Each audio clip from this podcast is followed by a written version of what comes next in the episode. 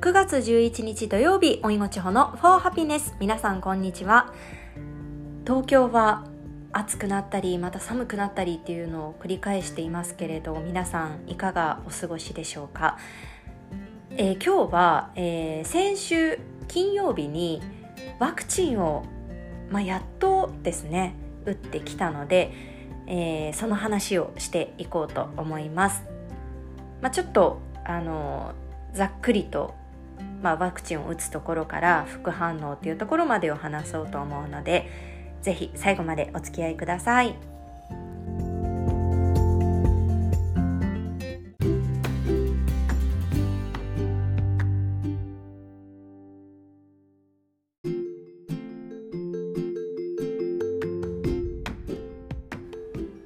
私は先週の金曜日にモデルナ1回目を接種してきました、えー、私は最初、えー、ワクチンは打ちたくないなと思っていたんですけれど、まあ、その理由としてはあの今後まあ出産とかも考えているからできれば打ちたくないなと思っていたんだけれどあの、まあ、ご存知の通りまあ、もう全国的に感染者数もかなり増えて東京は今は少しピークアウトしたのかなっていう印象があるけれど、まあ、それでもこれからね冬になるしまたねいつ増えてもあの、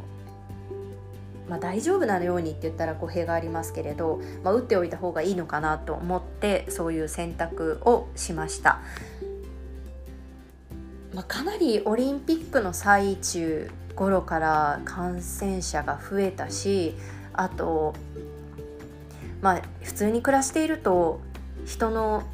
いるところに行かないっていうことはできないしでもちろん電車も乗るのであの感染をしやすいというかあの感染力が高いデルタ株が蔓延しているということもあって、まあ、ワクチン受けた方が安全だろうなっていろいろ調べた結果、えー、接種に至りました。で、えー、接種してからどういう副反応があったかっていうのを今日はちょっと話していこうと思っています。金曜日の午前中に接種をして、えー、っとね私は周りでモデルナを打っている同世代の人で割と1回目から37度5分とか微熱が出た人が多かったので少しちょっと構えてたんですよ。で解熱剤とかもあの市販のねドラッグストアで購入したりして私が購入したのはロキソニンとリングル IB っていう2つのお薬なんだけどこれも薬剤師さんにいろいろ相談してあの購入しました。もうたくさんあるからその中であのワクチンの,、まあ、あの解熱剤として使われているのはこれとこれですよみたいなのも提示してくれているんだけれどそれもたくさんあるからどれを購入したらいいのか分からなくって薬剤師さんに相談。しましたで結果その2つを選んで常備していたんだけれど幸い私は1回目では、えー、発熱することはなく無事終えました。なのでまあ2回目にねそれを使うことになると思うんだけれど、えー、ただそれ以外の副反応私あったのでそれをちょっと話そうかなと思っていて先ほどもお話ししましたけれど、えー、先週の金曜日午前中に接種をしてだいたい昼過ぎぐらいかなになんかこう腕の部分がこうチクチクとしてきたで筋肉が張ってるかなっていう風に感じ始めて、えー、まあ、その1時間後ぐらいだいたい3時前ぐらいには筋肉痛になりました、まあ、筋肉痛と言っていいのかな？筋肉痛みたいな痛み？はい。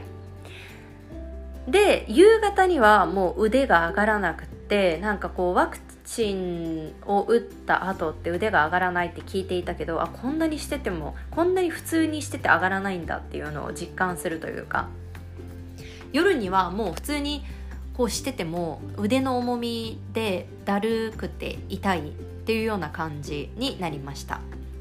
そして翌日ですね。翌日はねもうね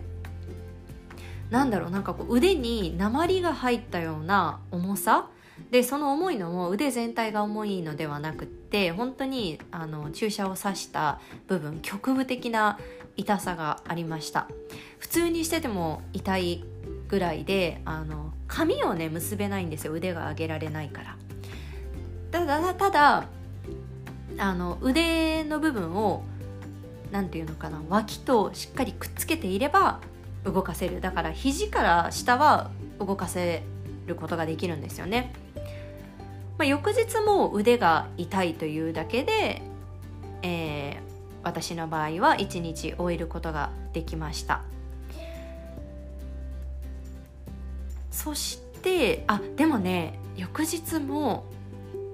ちょっとほてる感じはあったんですよ顔が。でも食欲もあるしそんな倦怠感っていうわけでもなくって、まあ、平熱がだいたい36度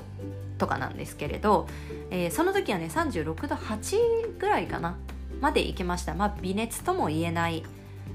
まあ普段より少し体温高いかなっていう感じですね。そして、えー、その2日後ワクチンを打った2日後っていうのは、えー、腕はもう違和感があるけど普通に上がるっていう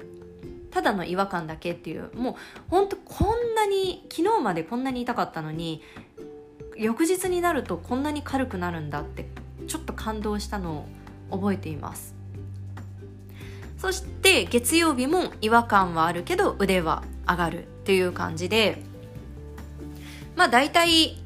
副反応って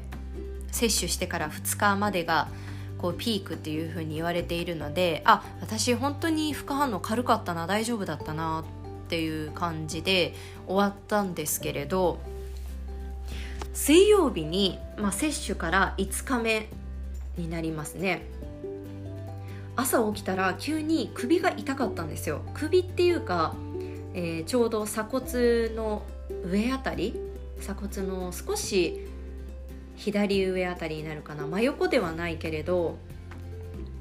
うん、その辺りに痛みがあってであのそこをねこうちょっと触るともう確実にこうちょっと触れただけであの指先に感じるあのしこりができてたんですよ。もう本当に触れるだけでしっかりわかるような。でやっぱりそこを押すとそこが痛むんですよね。今もちょっと傷んでいるんですけれどなのでなんか首のしこりって嫌だなと思ってこういろいろ最初副反応とは思わなくっていろいろ調べているとあのまあいろいろなクリニックのあの記事が出ていてあのどうやらやっぱりリンパ節っぽいんですよねそこが。でどんどん調べていくと脇の下とかあと首のリンパ節に副反応が出て腫れちゃう人しこりができる人っていうのも中にはあの確率は少ないけどいるみたいででそれは、えー、ワクチンの成分が体のリンパ節に向かって流れていくからそこに反応が起きるっていうのは、まあ、おかしなことではないようなんですよね。数少ないけどそういう副反応が出るっていう人もいるみたいで私はそれに当たってしまったみたいで なので、えっ、とね、接種の5日目から首のリンパ節が腫れるようになりました。腫れるというかそれもねかなりあの局部的で本当にしこりがあるところだけなんですよ。でそこは押すと痛いしあの口をねちょっと動かしてもそこの部分が引っ張られるというかそういう感じでちょっと痛みが出たりでも首が痛くても寝違えたわけではないので全然あの首を曲げたりとか後ろに振り返ったりっていうのは難なくできるんですけれどそこに触れると痛いというのとやっぱりこう重さを腕と同様重さを感じるので寝る時に横になったりするとなんだか首に重みを感じて少し痛むというような感じでした。まあ、今もちょっと痛みはあるのでこのあとどれぐらい続くかっていうのはこの先あの日にちが経たないとわからないんだけれど、まあ、人によって本当に副反応は様々なんだなというふうに実感しましたいや2回目嫌ですね もうみんな打ってるしあの打たないといけないので打つんですけれど、まあ、こういう副反応もありますよっていう話を今日はいたしました。皆さんどうですか？もう打ち終わりましたか？1回目2回目それぞれどうでしたか？なんかねまああの接種いろいろモデルナファイザーアストラゼネカと今はありますけれどあの、ね、それぞれあの副反応の特徴も違うみたいだし、まあ、その人によっても、ね、出方っていうのも違うしまあ、心配ではありますけれど、まあ、でもワクチンって本当にあの打っても打たなくてもその人のやっぱりね考えっていうのがあるだろうからあのどっちがいいと言えないと思うんですけれど、まあ、私はこういうことになりましたというお話を今日はいたしました。